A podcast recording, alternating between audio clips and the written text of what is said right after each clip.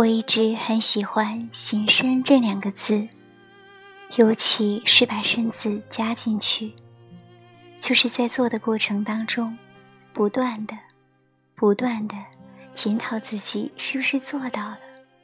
有时候做了，但可能做的不够，就是行不深。信仰本身就有非常强的实践力量，哪怕是一种非常简单的信仰。当我们相信一件事情，最好就去做。在佛教经典中，行深般若波罗蜜多，行深就是让我们去做。单单成为一种知识没有意义，反而会成为沉重的包袱，甚至是一种智障。因为有知识就会卖弄，会被知识牵绊。反而，一个教育程度不高的人，生活在土地当中，很自然的就会有信仰，会认为我知道的，我就要去做。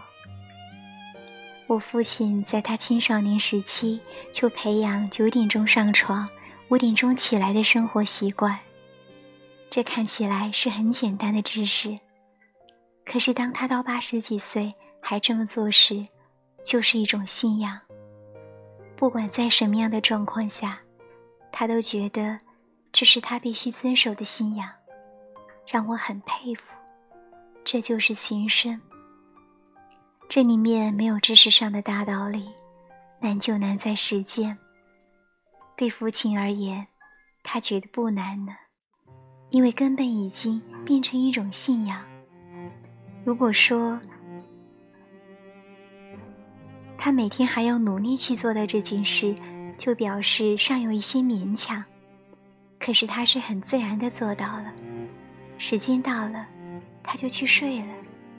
早上天一亮，鸟一叫，他就起床了。他的生活好像跟自然的季节，日出日落之间，有了一个同步的关系。这种关系是令现在的我非常着迷的。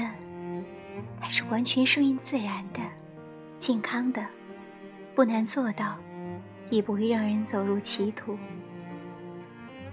在一个不对的生活里，很容易走向歧途。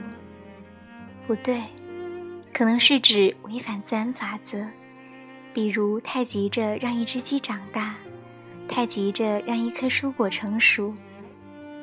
人类有很多智慧，都是跟大自然学习的。很久以前，人们蹲在地上，观看一颗种子的发芽、开花到结果，发现季节的转移，仰观天上星辰，看到几点钟星座在哪一个方位，都是在学习大自然中的秩序。这种秩序的学习非常漫长，也非常珍贵。当一个人生活在秩序当中，会有一种安定感，他知道这棵植树枯萎了，但在下一个季节会再发芽。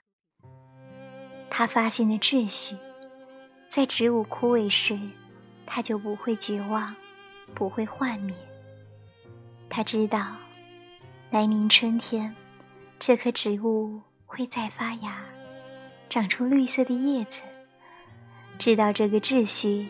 这个智慧的人和不知道的人，他们对待生命的态度是不一样的。